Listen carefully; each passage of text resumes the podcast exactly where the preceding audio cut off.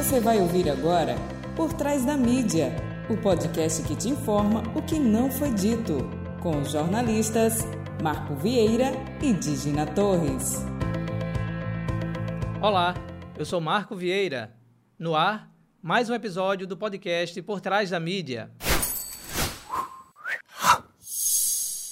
No episódio de hoje, continuaremos com a série sobre segurança pública no Brasil. E hoje a gente recebe aqui nos nossos estúdios a professora da Universidade Federal de Sergipe, Andréa De Pieri. Andréa, bem-vinda. Então, a ideia, pessoal, dessa série sobre segurança pública é trazer é, argumentos né, e alguns dados, como a gente abordou no primeiro episódio, que foi com o coronel da, é, reformado da Polícia Militar de Sergipe, Luiz Fernando. Um papo muito legal. Se você ainda não viu, acesse o nosso canal no YouTube. É, no Spotify também está disponível, nas demais plataformas de áudio, para poder entender um pouquinho do que é que a gente quer com essa série sobre segurança pública no Brasil. Andréa, ela é doutora em Sociologia, ela é mestra em Direito Constitucional e ela é professora de Criminologia na Universidade Federal de Sergipe. Por isso que a gente trouxe ela para bater um papo com a gente. Então, vamos começar. Andréa, mais uma vez, bem-vinda ao nosso podcast Por Trás da Mídia. O podcast começou o ano passado. Essa de hoje, essa gravação de hoje é o 54 episódio, né? Então, dessa segundo episódio da série, mas estamos aí na 54 semanas de produção de um, conteúdo, de um conteúdo bem dinâmico, que é o que a gente costuma falar do nosso podcast. Aqui a gente já falou sobre igualdade racial, sobre puerpério, sobre o amor que os seres humanos sentem por seus pets. Então, é bem plural o nosso podcast, né? Então, sempre com uma reportagem. E a galera que nos acompanha lá na, no Spotify e nas plataformas, nas demais plataformas de áudio, ainda tem o fato e o fake da semana. Então, o fato da semana é o que mais repercutiu na sociedade durante a semana, o que a gente considera que pode ser abordado e aprofundado um pouco mais com, a nossa, com os nossos comentários. E também tem o fake da semana, que esse a gente tira para resenhar. O fake da semana não necessariamente é um fake. A gente pega aquela notícia que é absurda, que a gente não, parece até que é surreal, né? Mas na verdade é uma notícia. E a gente dá o nosso comentário, faz o nosso comentário jornalístico em cima desta notícia, né? Na semana passada, inclusive, a gente comentou sobre a live tão falada do presidente da República Jair Messias Bolsonaro que não deu em nada, né? Na verdade, foi quase duas horas de muita mentira que jogou aí para a sociedade brasileira e que está repercutindo até hoje. Então, esse foi o fake da semana passada. Então, vocês fiquem ligados no fato e no fake da semana para poder refletir mais um pouco sobre o que está acontecendo no Brasil. E voltando agora para a nossa série sobre segurança pública, então eu quero começar primeiro falando com a Andréa. Né? Andréa, é impressão minha ou a gente está numa sociedade assim muito violenta assim, no Brasil? Né? O que é que a gente pode considerar que nos trouxe até esse momento de tantos casos, tantos, tantas agressões contra os que defendem os direitos humanos?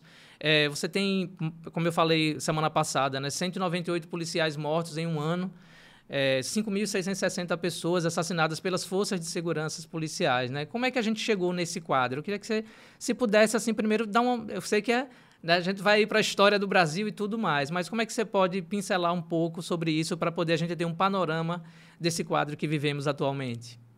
Então, certamente não há uma única causa. E, é, de fato, a gente vive numa situação é, de muita violência e a gente consegue medir isso através, por exemplo, dos índices de homicídio. Né? Então, claro que diferentes, uh, diferentes crimes geram diferentes estatísticas, mas se a gente pensar no homicídio como um crime grave, violento, a gente consegue ter uma ideia do quanto aumenta a violência né, a partir da estatística dos homicídios conhecidos, né, que são aqueles que se encontra um corpo, que a notícia chega ao conhecimento da segurança pública, e é muito, e é muito há muito tempo.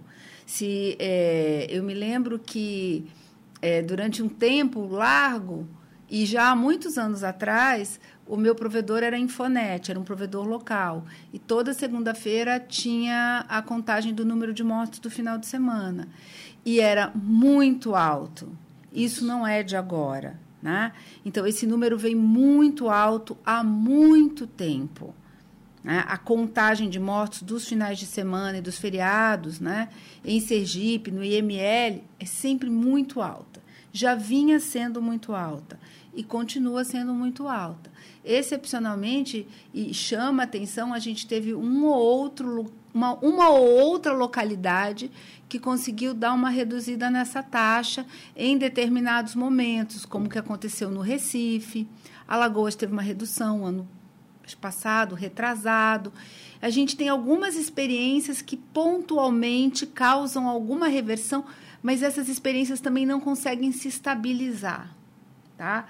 Então a gente tem um problema que é crônico e que se agrava, né?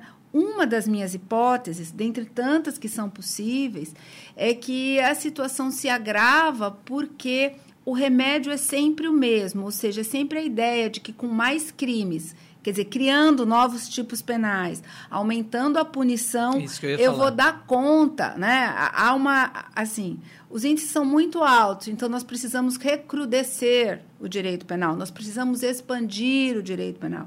E a questão da segurança, ela vai muito além da repressão penal.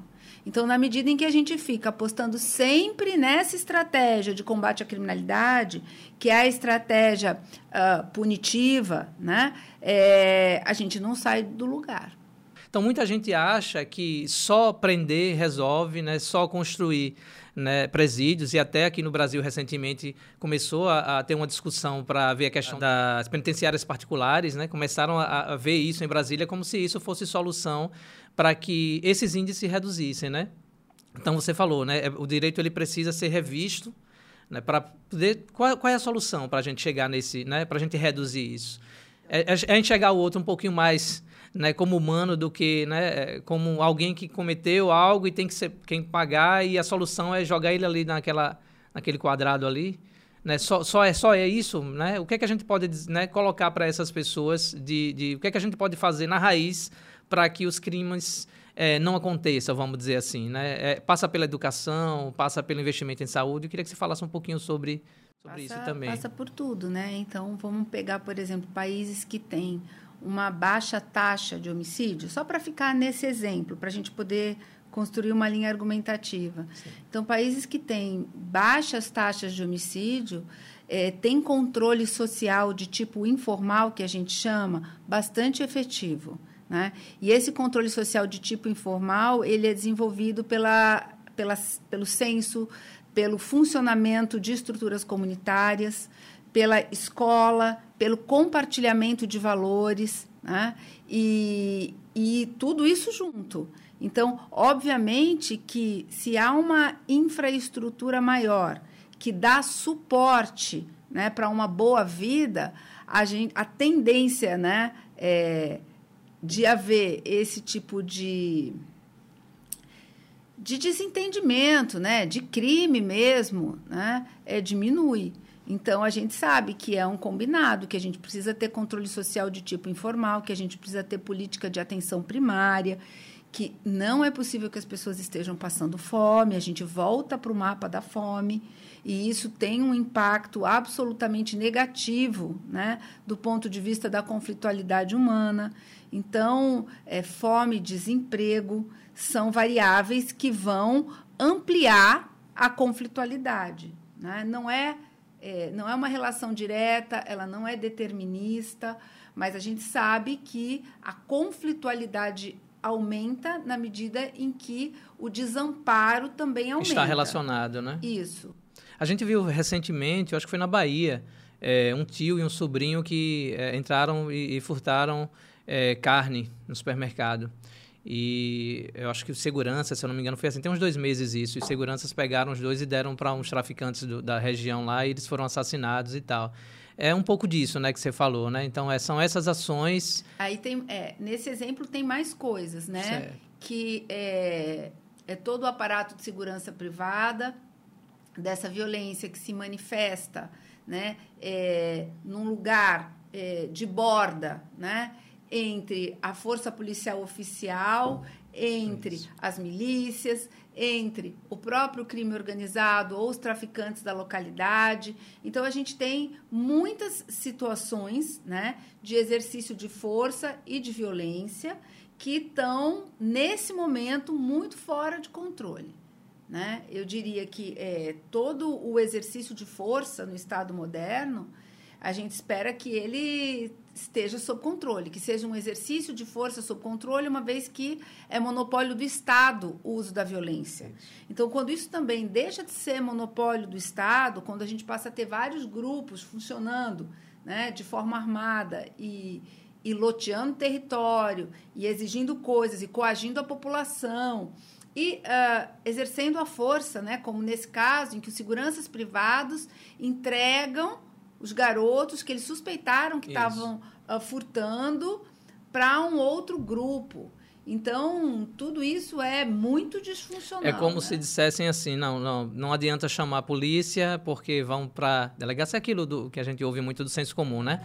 Vai ser preso, né? Vai depois vai estar tá solto novamente e vai aqui nos roubar. Então vamos mandar logo para alguém que pode resolver e que já dá sentença lá no caso dos traficantes que combinaram na, na, no assassinato deles, né? Então, a gente volta para um quadro que é de barbárie, né? Em que a gente abandona a perspectiva civilizatória. Então, isso é realmente muito preocupante. E esse quadro de barbárie, André, é, ele passa por essa questão da força, né? Do, do, exercer dessa força do Estado, né? Porque se você perde o controle desse, de, desse uso da força, você meio que legitima com que mais atos como esse aconteçam, né? Até mesmo por, mesmo por agentes do Estado, como a gente já vê várias vezes, né? Isso. Sim, por isso que a lógica, né, no, no no direito penal, no direito processual penal, a lógica de funcionamento de todo o sistema de justiça criminal é baseada na ideia de legalidade estrita, ou seja, ou as coisas acontecem exatamente como está na lei, ou elas não acontecem. Não há uma margem discricionária de ação, porque isso está diretamente ligado à estratégia de contenção do poder de punir do Estado, né? E essa é um, um como é que eu vou dizer? É, essa é um, uma prerrogativa, é um direito que a gente tem, por exemplo, né, de não ser considerado culpado.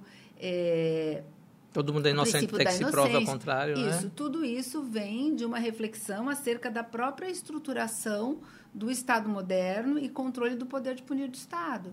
A gente tem né, o texto clássico do Beccaria, que é acho que 1764, já discutindo isso. Então, essa é uma discussão antiga, é uma discussão da modernidade e a gente ainda funciona nesses moldes, né? De que a gente tem um Estado que tem um poder soberano, esse poder, numa democracia, precisa ser controlado, precisa ser parametrizado, o parâmetro é dado por lei e é preciso que esse exercício de força fique nessa casinha, porque isso está diretamente ligado à ideia de democracia, na verdade. Então, quando muitas vezes se defende a contenção né, na punição, não é porque se está a defender o bandido, é porque está a se defender a regra do jogo. A democracia Exatamente. depende dessas regras e depende de que elas sejam seguidas à risca. Não seguir à risca as regras de controle tanto do poder de punir do Estado como do poder de confiscar do Estado, né? Por isso que não pode cobrar tributo como quer. O Estado não pode, sob pena de confisco da propriedade alheia. Então tem limitação para tributar, tem limitação também para punir. Então, essas regras são regras do jogo democrático. Se elas não forem seguidas, a gente perde o parâmetro. Então, numa sociedade, é, uma sociedade onde se mata muito, certo? Então, onde uma parte grande da população é vítima de homicídio, onde policiais morrem também e também estão implicados em outro tanto né, é, de mortes ocorridas no exercício das suas funções, tem alguma coisa errada. Tá? Porque tem alguma coisa muito errada. E a população é, compartilhando né, uh, a ideia de que é preciso pegar duro ou seja, abrir mão dos protocolos, abrir mão da legalidade estrita.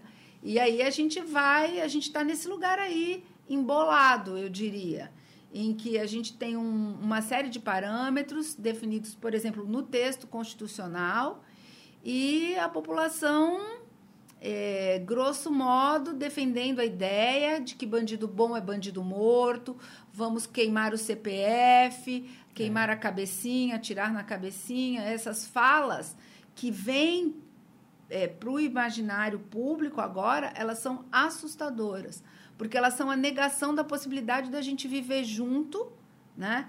É, na diferença dentro de uma lógica que é íncita, que é típica dos regimes democráticos. Exatamente. E aí, quando né, se fala em bandido bom e bandido morto, ou quando né, se propaga aí, né, vamos atirar na cabecinha, como foi no Rio de Janeiro, no caso do Rio de Janeiro, né? É, quem é que escolhe, né? Quem é que de determina quem é bandido, quem não é na hora, né? Então, esse rompante autoritário e de, de viés como a gente falou semana passada, na questão bélica, de, de, de, muita, sabe, não vamos matar porque só resolve dessa forma. Você vê, e aí você entra pelo preconceito, pela questão do racismo estrutural. Né? Todo, todo negro é suspeito, vamos dizer assim, né? Eu, eu como eu falei para o Luiz semana passada, né? Que já passei por alguns colégios aí, sou de periferia. É, apesar de ter trabalhado, trabalhava na época né, como assessor de governador, usava terno e gravata e tudo, mas chegava no final de semana eu ia ouvir meu reggae, porque é algo cultural, Assim como é, os, sabe, os rap, os traps, da galera que também está na periferia, que curte lá também. Então, a forma de chegar é meio que assim, toda uma formação, né? Na, não para todas as pessoas, porque nem todos os policiais agem dessa forma, como eu deixei isso claro também no outro programa, mas é como se a própria formação já preparasse essa estrutura de força do Estado para que enxergasse dessa forma, né? que a solução é, tem que ser essa para ser respeitada e não é, é, cumprir o que está na lei. Né? Então, isso abre um precedente muito perigoso, porque aquele que, que parte da sociedade aplaude que foi morto com um tiro na cabeça da polícia né, pode ser um inocente, por exemplo. Né? Isso como foi o caso do, do mecânico, né, com 80 tiros, do próprio exército lá no Rio de Janeiro, há um tempinho atrás. Né? E é, realmente faz a gente pensar no que é que a gente, como cidadão, né, pode fazer para, né, além, além de agir corretamente, é claro, a gente além de, de cumprir as leis, né, mas o que é que a gente pode fazer de prática para que o Estado entenda isso, né? Foi uma pergunta que eu fiz para Luiz semana passada. O que é que a gente pode fazer é, no caso, né? Aí você fica à vontade para responder ou não, porque já entra na questão política, né? Se por acaso o, o Bolsonaro não aceitar o resultado das eleições e acionar suas peças nas Forças Armadas, nas polícias, que a gente sabe que são muitas, não aceitar o resultado da eleição e partir para um um confrontamento, por exemplo. O que é que eu, você, André, a gente poderia fazer? Eu acredito que contra uma força dessa, nada. Né? A gente não vai pegar em arma para isso. Mas o que é que a gente pode fazer agora né, para que essa sociedade entenda que é necessário esse diálogo, que é necessário o respeito às leis, sabe? Então, olha, eu, é, por 20 anos, dei aula para as polícias. Comecei a dar aula para as polícias civil, militar, em 1998. E, e tem gente muito bacana e muito legal. Eu dei aula aqui, eu dei aula no Amapá, eu dei aula em um programa que era um programa de parceria da UFES com a UFPE, com a Universidade eh, Federal da Paraíba também. Então, a gente vem conversando com, com a polícia há anos, né? O próprio Coronel Luiz Fernando, que estava aqui, eu conheço desde que ele era tenente, passando a ser capitão, no momento, no comecinho dos anos 90, em que as, os próprios uh, oficiais pensavam o que, que qual seria o destino das polícias, né? Os projetos de policiamento comunitário começando e então assim há um corpo técnico, né? Nas polícias civil, militar Há uma série de projetos eh, que começaram, num determinado momento se falava em unificação das polícias, depois integração das polícias, hoje se fala em polícia de ciclo completo. Então, assim, a gente tem um corpo técnico, né? na segurança pública, né, entre na segurança pública de uma maneira geral. Né? Então a gente tem oficiais e a gente tem delegados de polícia com muita capacitação e com muita capacidade para pensar é, como é que isso vai funcionar e gente que sabe o que é correto, né? que estudou nos próprios programas de formação, nas academias de polícia, porque é, desde o governo Fernando Henrique vem se construindo uma matriz de educação em direitos humanos para as polícias. Educação é em direito constitucional. Então, assim, todo mundo sabe, certo? Que padrão é esse? Quais são os protocolos? Todo mundo sabe. Se uh, essas forças né, vão se render a um movimento político né, é, que não vai estar atento à Constituição, ou se vão defender essa Constituição, a gente não sabe. Mas eu posso te asseverar que há quadros excelentes, né, pensando o funcionamento das polícias, né? É, tentando encontrar caminhos para essas polícias no Brasil todo, viu? No Brasil todo. E há, ao mesmo tempo, uma parte né, é, desse corpo institucional absolutamente é, seduzido por algumas falas do presidente, por algumas ideias, porque, na verdade, há muitos desafios, né? Não é fácil também ser policial. Não. Né? Então, é, problemas que vão de jornada de trabalho que é inadequada, remuneração salarial, risco, risco de vida, falta de material o afeto à saúde mental, né? São vários policiais por dia afastados. Há uma, né? há uma, há uma série de questões, né? E que não conseguiram ser completamente superadas. Então, assim, é, a gente tem, assim, é, eu diria que nos últimos anos todos houve bastante investimento em educação em direitos humanos para as polícias, justamente para acabar com o antagonismo entre polícia e direitos humanos. Né? As polícias elas são um, um corpo de Estado né, destinado a administrar os conflitos da polis, certo? Da cidade, das pessoas. Inclusive, quando eh, se fala em desmilitarização, né, a ideia é sobretudo, não que não haja mais hierarquia, porque tem que ter hierarquia, tem que ter disciplina, mas desmilitar seria perder esse olhar de que as polícias agem contra um inimigo. Porque cidadãos em conflito com a lei ou em conflito entre si não são inimigos, ambos são nacionais. Isso. Que é, uma, é uma, uma lógica diferente da lógica em que opera o exército. O exército opera na lógica de é, resguardo da pátria contra o inimigo que a gente espera, né? Contra o inimigo externo Isso. que nos ameace, tá? Então são lógicas diferentes, são instituições que funcionam, que deveriam funcionar segundo lógicas diversas. Isso acaba não acontecendo. Eu vou te dar um exemplo, na, assim um exemplo que fica evidente na gramática: guerra às drogas. Então, se eu declaro guerra às drogas, o traficante acaba, obviamente, sendo o inimigo. Isso vai uh, autorizar um tipo de funcionamento de guerra, tá? Que não seria o funcionamento pensado para as estratégias de segurança, que são, são, são funcionamentos diversos. Então, quando as pessoas dizem que é preciso desmilitarizar, né, isso é uma, uma palavra de ordem que está bastante em voga agora, desmilitarizar seria perder esse olhar, né? De que o combate ao crime é o combate a um inimigo, um inimigo. contra o qual vale tudo. Porque não vale tudo, não pode tudo. Tem regra do jogo. O jogo Exatamente. tem regra. Então, é... Então ninguém deve se assustar quando ouvir essa palavra desmilitarização, não é isso? Ah, eu acho que não. Eu acho que as próprias, os próprios oficiais, as próprias forças policiais discutem isso. Né? aqui em Sergipe, há bem pouco tempo, há um, um, um, regimento próprio de punição, porque até então eles usavam o, o regimento do Exército. Exército. E isso era muito ruim para a própria Polícia Militar, para a maneira interna de funcionar, de punir, enfim.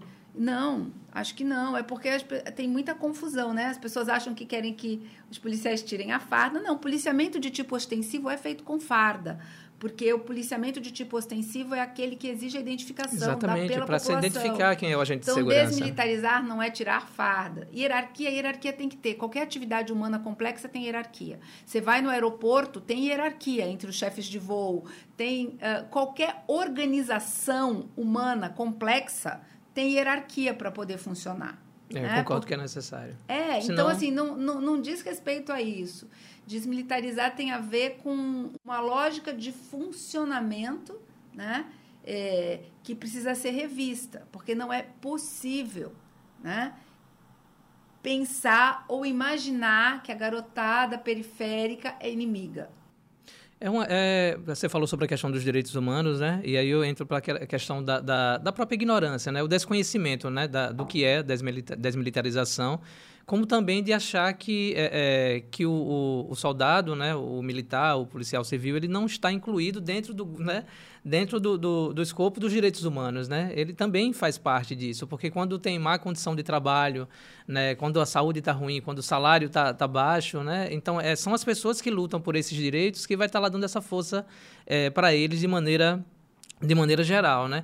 E você acha que essa questão do, do, de boa parte da população não entender essa questão dos direitos humanos é, se deve a quê? É essa baixa escolaridade, é a educação, ou é o próprio Estado que não se esforça para deixar claro a importância dos direitos humanos, das pessoas que defendem os direitos humanos no Brasil?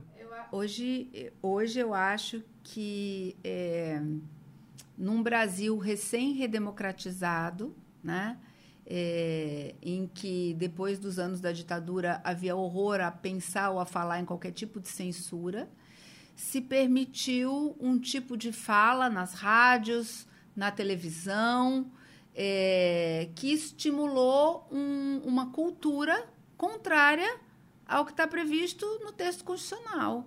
Então, isso cria uma dissonância.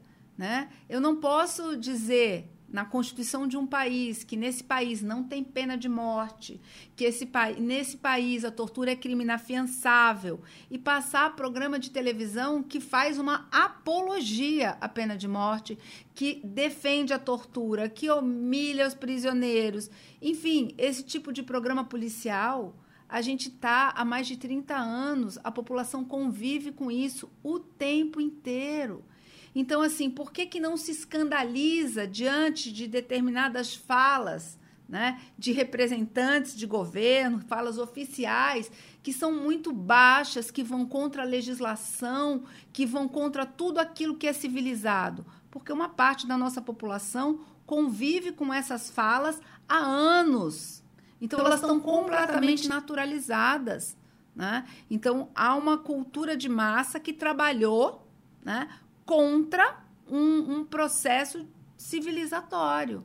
Então, é isso. A gente, nas escolas, tem aqui, né, Secretaria de Educação, tem lá uma diretoria de direitos humanos para as escolas, tem nas polícias, tem um, um, a gente teve a gente chegou a ter um plano nacional de educação em direitos humanos com uh, esse plano nacional ele tinha um, um, conjunto de metas a médio, curto e longo prazo, né? Para a educação escolar, para a educação policial, para a educação dos servidores públicos, para a educação dos juízes, dos promotores de justiça. Então, o Brasil chegou a desenvolver um Plano Nacional de Educação em Direitos Humanos, que andava junto com o Programa Nacional de Direitos Humanos. Né? Versão 1, versão 2, versão 3. E aí são vários governos, o programa foi se mantendo. E, e nesse momento está tudo desarticulado. Mas, ao mesmo tempo em que esses programas aconteciam e que havia uh, esforços governamentais, de um lado, de outro, corria solto uma outra discursividade, uma outra permissividade, entende? Relativamente ao imaginário acerca do que são os direitos humanos. Então, isso, isso é, obviamente, foi criando uma, uma dissonância, né? É, não, você falando aqui, eu estava pensando, né? É, quem é que ganha com as guerras às drogas, né? Quem é que ganha com esses programas policialescos, né? Então, sempre é questão do capital. Então, é como se o Estado dissesse, a gente está fazendo esses planos aqui, né, de segurança, direitos humanos, educacionais e tal, mas do outro lado a gente deixa correr solto esse discurso que acaba potencializando essa insegurança, né? Então, a questão é que a gente precisaria ter feito algumas mudanças estruturais também. Né? E desde a redemocratização, algumas modelagens não. Não foram feitas. É, não foi feita uma remodelagem. E no próprio sistema de segurança pública, né, é, a gente tem uma nova Constituição em 88, mas a gente mantém a mesma estrutura de polícia militar, né, e aí militar no mau sentido, no sentido de, de ser força auxiliar do exército, exército. Tá? Então, assim, não acho que hoje, hoje, eu acho que não só é, a cultura dá conta de uma modificação mais efetiva, que essa modificação tem que ser também, numa certa medida, estrutural, né?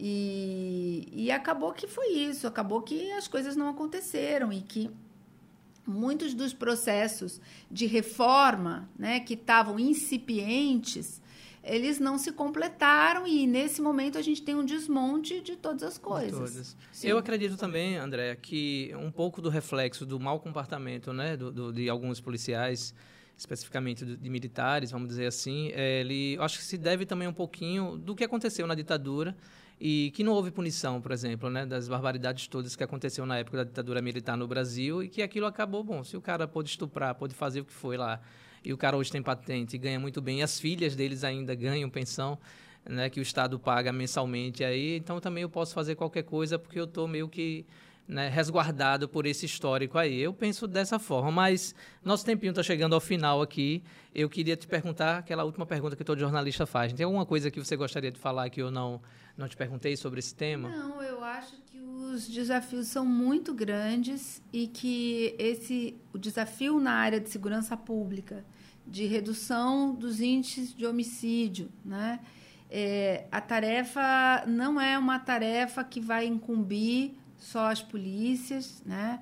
É, a gente vai precisar rearrumar o campo, a sociedade civil, a imprensa.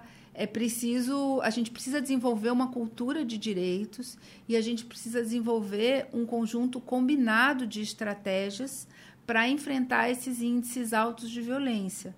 Não dá para acreditar que é uma questão só de aumentar a pena, porque se assim fosse, a, gente vem numa escalada de aumento de penalidade desde os anos 90, que é a data da lei de crimes hediondos.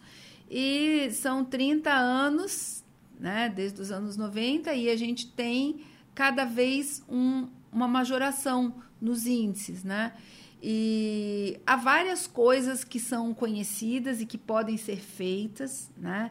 É, é quase, por exemplo, se os médicos estão muito assustados com o negacionismo, eu preciso dizer que todo mundo que estuda segurança pública, direito criminal, quem está nesse campo do controle do crime, é, lida com negacionismo há muitos anos, porque é tudo aquilo que é recomendado, todas as experiências que são bem-sucedidas ou experiências que são sugeridas para monitoramento, avaliação, é tudo negado e se opera sempre com a ideia de comprar mais carros, colocar mais homens, mais armas, pedir que o legislador aumente as penas, né?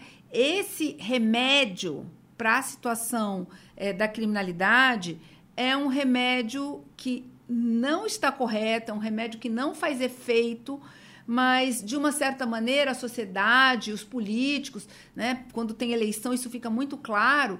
Parece que o problema não é o remédio, mas que é a dose, sabe? Então eles querem sempre aumentar a dose, a dose. mas é sempre mais do mesmo. E esse mesmo não vai funcionar. Todo mundo que trabalha e que estuda o campo né, do controle, o campo do controle criminal, sabe que não há uma única, não há um único remédio, mas um conjunto articulado de ações. E isso não tem, é, isso não tem acontecido. Aliás, a gente não tem tido nem espaço para discutir alternativas, né? É, assim, não há espaço para discutir alternativas. Então, é, nesse então momento está difícil.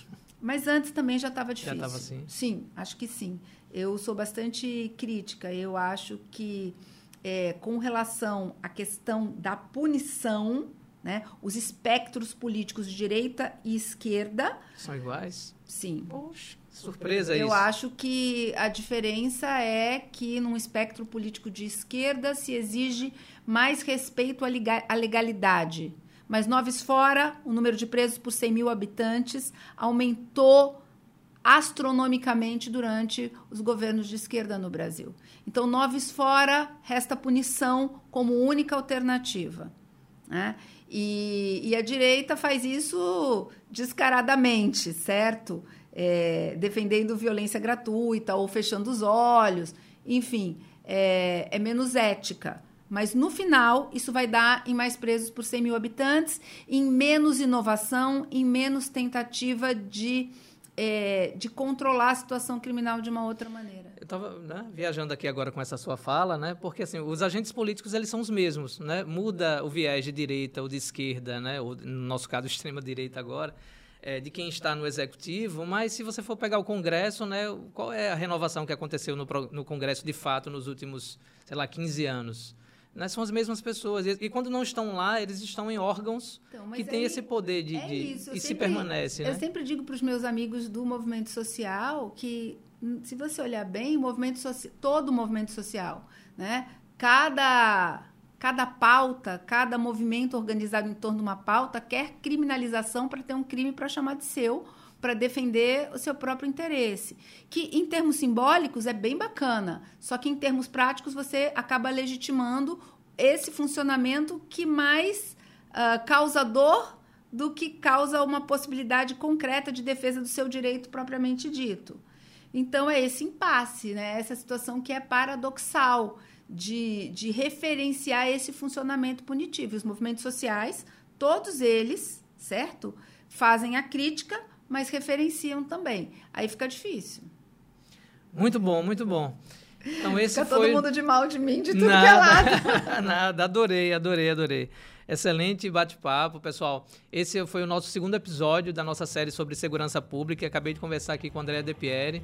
André, muito obrigado pela sua participação em nosso podcast. Né? Volte quando sentir vontade aí nas portas aqui do Estúdio estão abertas para a gente continuar batendo um papo. Fato da semana. E a conhecida letalidade da Polícia Militar de São Paulo teve uma redução de 40% no mês de julho, comparada ao mesmo mês do ano anterior. E se compararmos o mês de junho deste ano com o mês de junho de 2020, houve uma redução de 53%. Milagre?